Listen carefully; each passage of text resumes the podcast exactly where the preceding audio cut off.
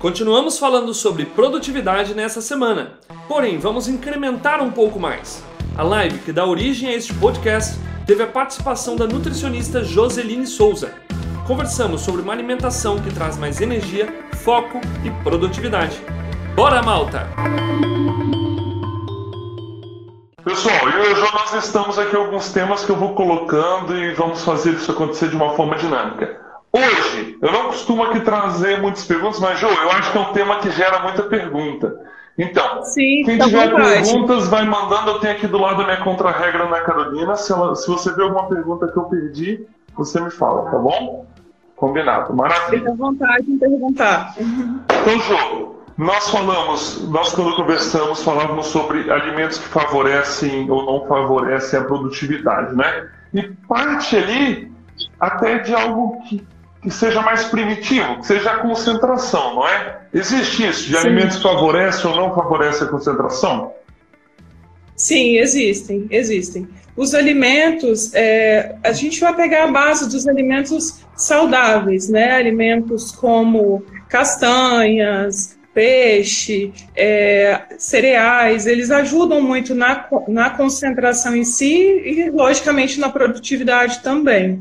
Então, castanha, castanha é o quê? Castanha de caju, isso? Amêndoa? Não. Castanha do Pará, principalmente, para a saúde cerebral é a, é a principal. E para Castanha mim do que estou Pará aqui em. Portugal, não tem castanha de Pará, do Pará, tem? Tem, tem. Deve ser uma fortuna. Chega como castanha do Brasil, né? Deve ser, acho que sim. Talvez mais cara, com certeza. Peixe não, peixe que tem à vontade, não é? Culinária mediterrânea. Você tem azeite também, que aí tem à vontade, também é muito bom. As gorduras boas, né? E, e sim, isso favorece a concentração, isso já. Sim, favorece a concentração, tanto pela, pela parte dos alimentos que a gente vai pensar, fontes de magnésio, fontes de triptofano, que são triptofano é um nutriente que vai produzir serotonina. Uhum. Serotonina é um neurotransmissor do bem-estar. Então, toda vez que a gente melhora a ingestão desses alimentos, a gente eleva a sensação de bem-estar e diretamente aumenta também a concentração. E existe algum alimento que não favorece então a concentração? Por exemplo, aqui nós falamos do peixe favorece. Se eu fosse diretamente no oposto, carne vermelha, é lógico tanto quanto isso, não? Não, não, o oposto assim não. É, a gente pode pensar que, claro, o excesso de qualquer alimento vai ser ruim, Uhum. mas a, a carne vermelha é um bom alimento, o que não dá para aumentar é usar o excesso dela, né? Sim, sim. E o que é que não favorece? Então, vamos pensar no que não favorece. Alguns hábitos alimentares, realmente a gente pode pensar numa separação sem extremismo, Uhum. mas pensar numa separação realmente de alimentos que favorecem e alimentos que não favorecem. E quais alimentos, então, não favorecem? É, o principal deles é o açúcar. É, o açúcar, ele é inflamatório. Então, é, ele leva a, a uma inflamação e prejudica também a memória. Isso cientificamente. É, e todas as vezes que a gente pensa no açúcar, ele gera uma dependência. E, e todas as vezes que a gente tem alto consumo de açúcar, que é o que acontece na dependência, é, esse- essa ação ela é pior, né? Então a gente perde, a gente fica mais agitado, a gente perde concentração. Tudo isso pelo elevado consumo de açúcar. E é o açúcar de mesa, não é o açúcar é, que está numa fruta, que está em alimentos saudáveis como fruta, inhame, tubérculos. É um açúcar de mesa, um açúcar também que está dentro dos alimentos industrializados, como refrigerantes. É, então, esses, esses industrializados de uma forma geral, só para a gente fazer uma separação, né? E aqui em Portugal, as bebidas que são açucaradas, não é, artificialmente, é, já são minimamente assim. Por exemplo, o açúcar presente em, em suco de caixinha, em Coca-Cola, é bem menos do que a gente consumir no Brasil. E já muitos sucos que vêm em caixinha, por exemplo, que nem vem adoçado ou que vem com adoçante, 100% fruta, isso é muito bacana. Mas eu tomei uma atitude em 2018, eu acho, acho que foi 2018, que eu tirei o açúcar de bebidas, de qualquer bebida. Então eu bebo café sem açúcar, suco. Vez ou outra eu tomo um refrigerante, assim, aí eu priorizo por tomar o zero, por exemplo, não é? E é interessantíssimo porque eu notei nitidamente uma mudança uma mudança, assim, não sei, no, no bem-estar no termo geral. Hoje, até quando eu faço o consumo de uma bebida adoçada, eu já me sinto mal, de imediato, assim, parece que nunca bebi aquilo, não foi feito para aquilo. Muito interessante essa mudança de imediato, assim, sabe o que eu percebi? É, e é imediato mesmo, essa sensação de, de bem-estar, de, de quebrar um pouco dessa informação, né? É, então, assim, o, o, açúcar, ele realmente ele tem essa, essa questão que realmente a gente precisa ter um pouco mais de, de atenção mesmo. E aí é o cuidado com os radicalismos. É, o ideal é realmente a gente pensar no equilíbrio, deixar o doce para bem de vez em quando, para situações eventuais e pontuais. E eu gosto bem. muito de consumir massa, por exemplo, né? e acaba que normalmente a massa produz açúcar no próprio organismo, não é? Alguma coisa do tipo, não é isso? Então, para eu não cortar sim. um, eu tentei cortar pelo outro, que foi o acréscimo de açúcar, né?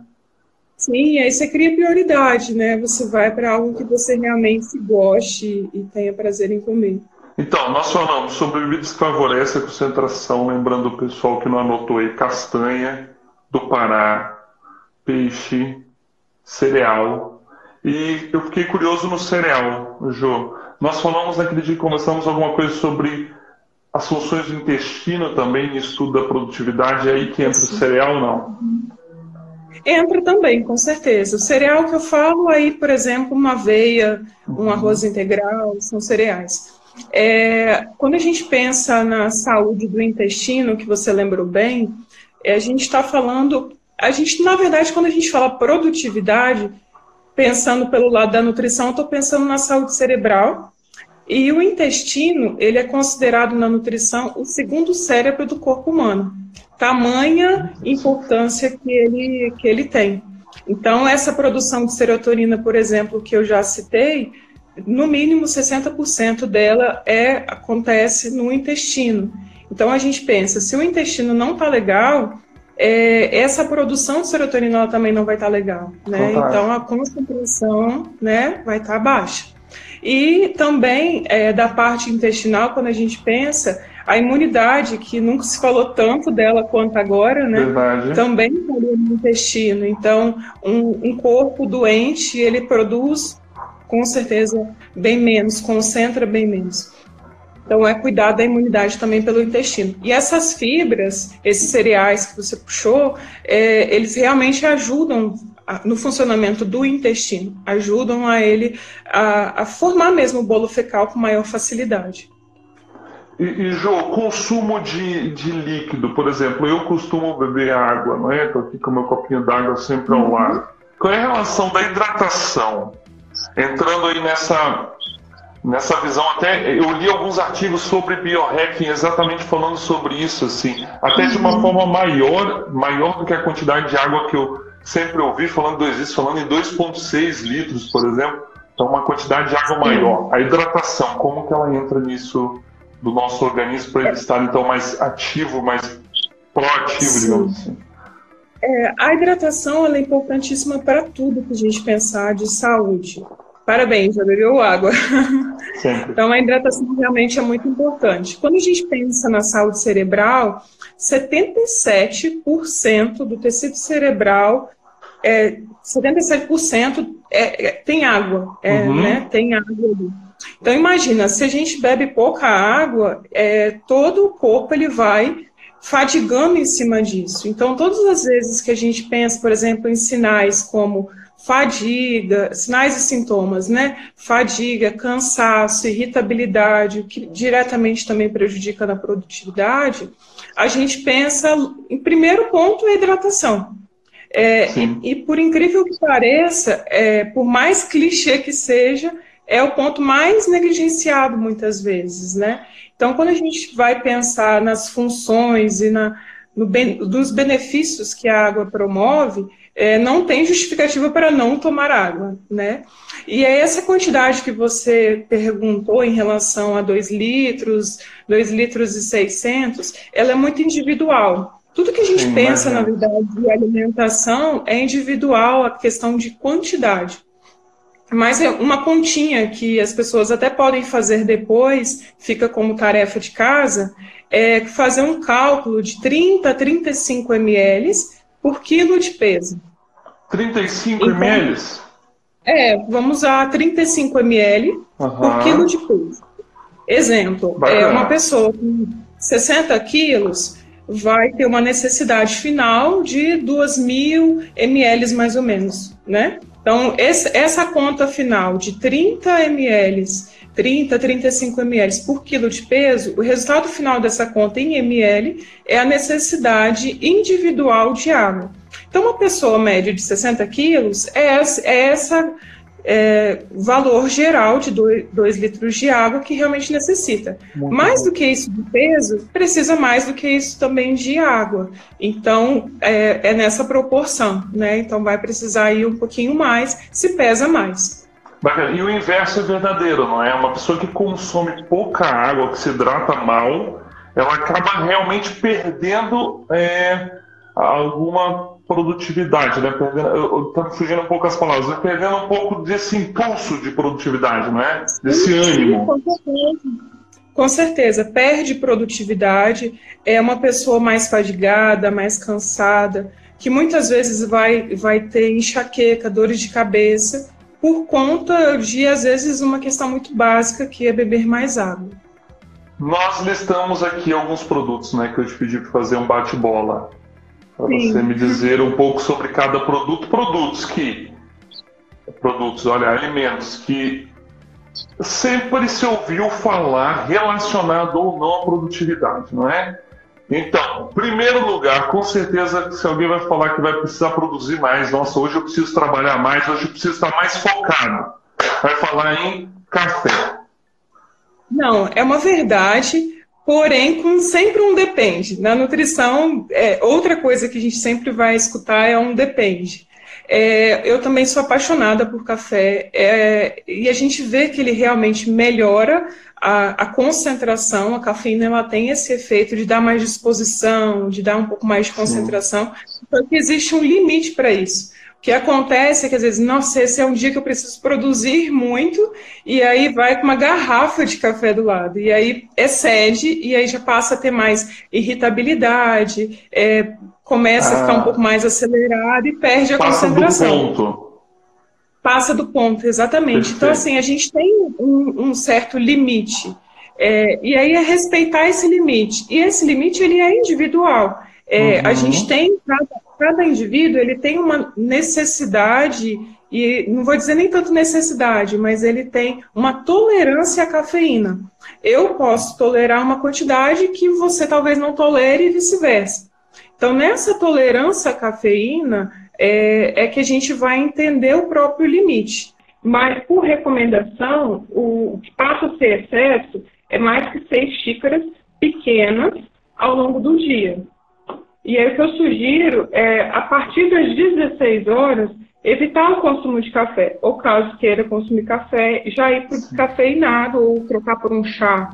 Porque a partir das 16, essa cafeína já começa a prejudicar a qualidade do sono, que é um outro ponto que, se prejudicado, prejudica também a produtividade. É verdade. Essa troca pelo chá é muito boa, não é? Claro que depende do tipo de chá, porque tem vários chás diferentes, não é? Claro. Mas é muito bom. Acho que tirando o chá preto, mais algum? Que vai afetar, vai prejudicar. E nessa parte da noite já não seria tão bom. Chá preto já ah, não é muito sim. bom à noite, não é? Todos chás que contém cafeína, chá preto, chá verde, é, chá mate, todos esses que contêm cafeína já vão prejudicar um pouco mais. Eu, eu considero também junto que vai prejudicar no sono os chás diuréticos, chá de hibisco, chá de cavalinho, que são chás que às vezes a pessoa vai acordar durante a noite para poder urinar e aí já interrompe o sono. Já atrapalha essa recuperação, né, que é tão importante também. O glúten tem sido colocado como vilão de muita coisa, mas relacionado à produtividade especificamente, Jô, onde que entra o glúten? Então, o glúten é, é muito citado porque existe um número considerável de pessoas que têm é, intolerância ao glúten.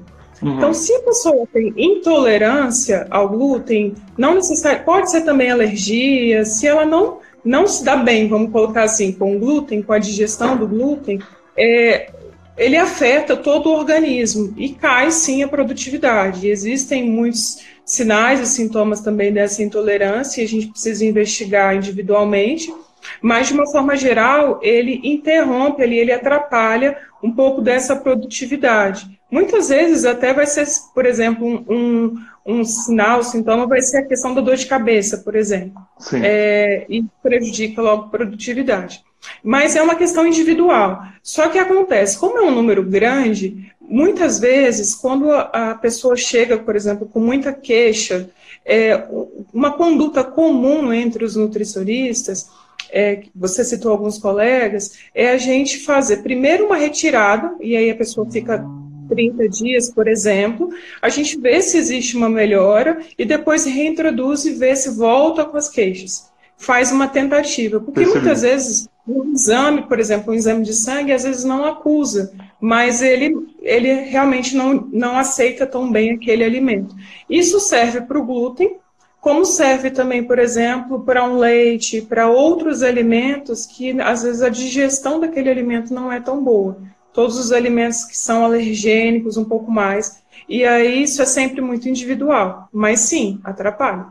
É importante, é importante deixar claro que a Joseline não está fazendo dieta para ninguém aqui, tá, pessoal? Nós estamos abrindo, levantando alguns pontos, algumas visões de coisas que podem fazer esse incremento de produtividade, não é? Na busca de ter uma dieta realmente voltada para si, para dar um salto maior de produtividade, aí você vai procurar a Joseline após a live, tá bom, mano?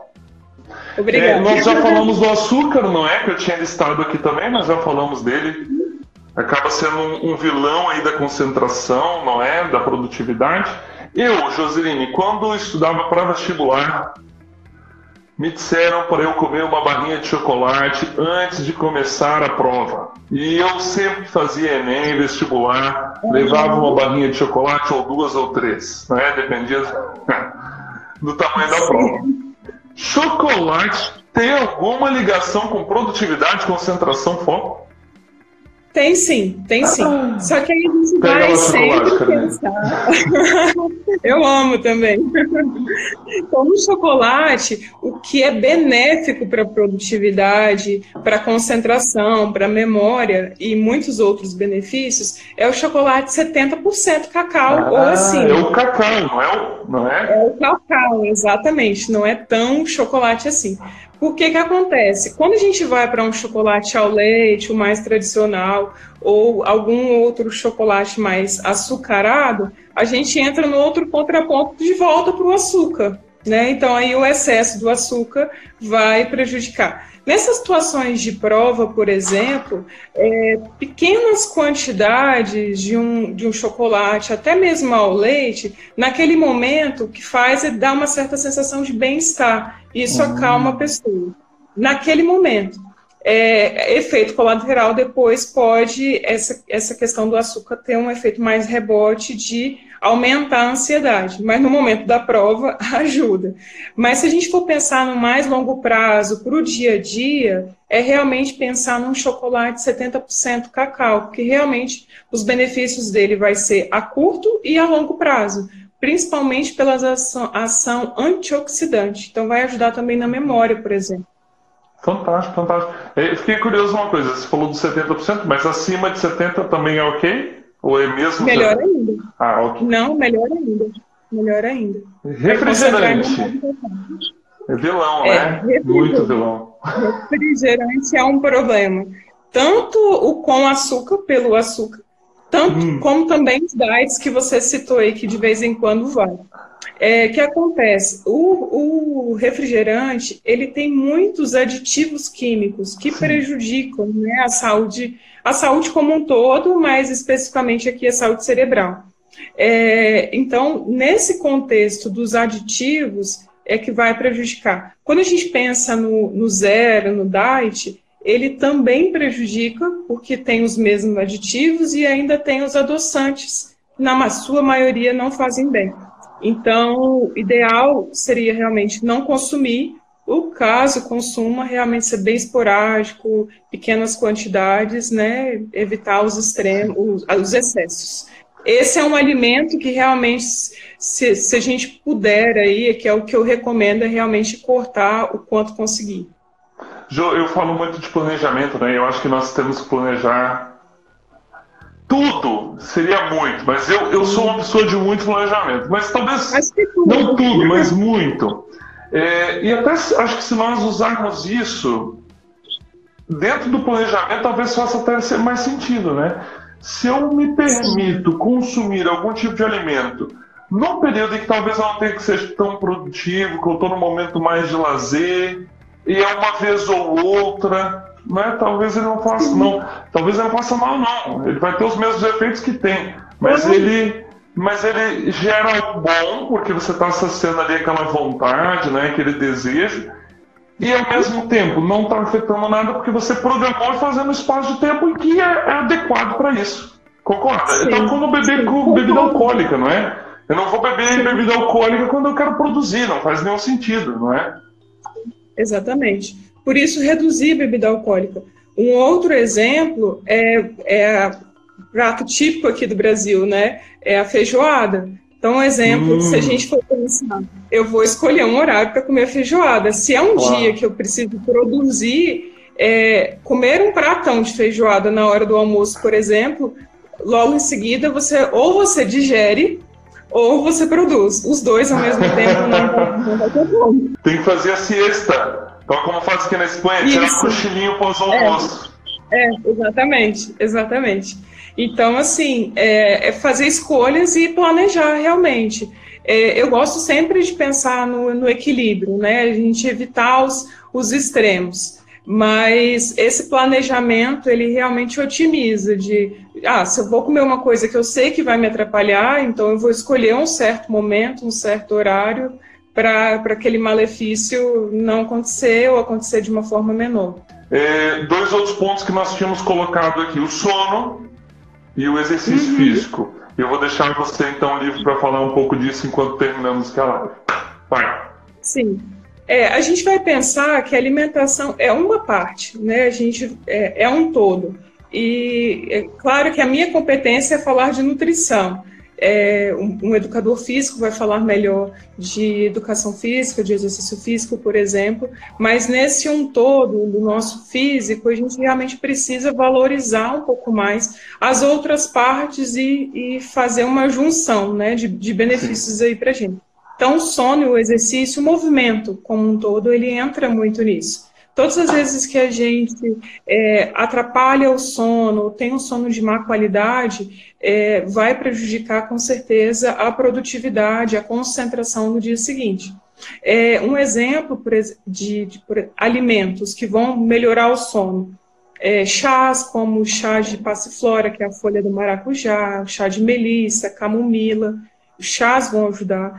É, a gente pensar em refeições é, no máximo ali duas horas, refeições como jantar, né? No máximo duas horas antes do meu horário de sono.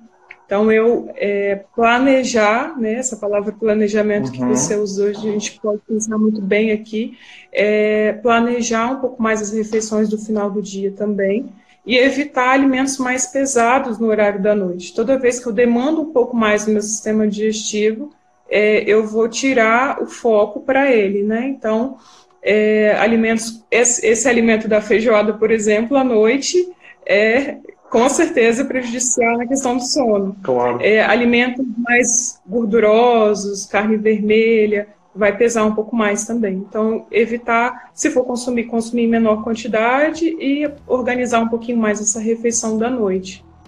Fantástico, João. Em resumo, nós falamos aqui sobre alguns alimentos que favorecem a concentração, não é? Elencamos aqui também alguns outros vilões da produtividade. Uhum. Falamos sobre hidratação, quanto ela é importante, não é? É ter ali, como no campo, não é? Quem Sim. faz o plantio, tem que ter a terra sempre regada, não é? Bem regada para aquilo dar frutos, não é? penso, eu, eu me vejo assim, sabe? Tem dias que eu me sinto assim, aquela terra seca que não vai produzir nada.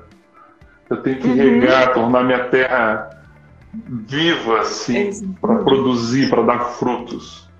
É, e a Jo cortou o refrigerante de todo mundo, hein? Presta atenção. é, jo, eu quero te agradecer demais, assim. Eu, eu acredito muito nisso, que é 1%, sabe? Uma pequena melhoria. E diante de várias técnicas, nós falamos aqui sobre procrastinação, uma live maravilhosa em que a Rafaela Freire esteve conosco, falamos é, junto com outra psicóloga, falamos com o coach, tivemos é, tantas lives que trouxeram insights maravilhosos sobre produtividade. Hoje nós falamos do motor de tudo aquilo, não é? Todas aquelas técnicas. Sim. Hoje nós falamos do motor, que é o nosso corpo, não é? Cuidar desse Sim. motor que gera ou não gera produtividade. Fantástico, Ju. Muito obrigado pela sua presença. Muito obrigado pela partida. Obrigada também. Obrigada. Foi um prazer é, é a gente realmente enxergar esse corpo físico como um motor que precisa de combustível. E o combustível não tem para onde correr, é a alimentação. Então, quanto mais qualidade nesse combustível, melhor funciona esse motor, funciona essa máquina, o nosso corpo. O valor de uma ideia está em seu uso. Então, não há nenhuma dica de produtividade que faz milagre na sua vida, que vai te fazer executar mais e que vai te fazer alcançar suas metas se você não validar, se você não utilizar, colocar no seu dia a dia, testar, verificar se funciona ou não. Tá bom? Então, se você quer ter uma vida mais produtiva e alcançar suas metas, utilize essas técnicas, valida elas, verifica se funciona para você e depois comenta comigo.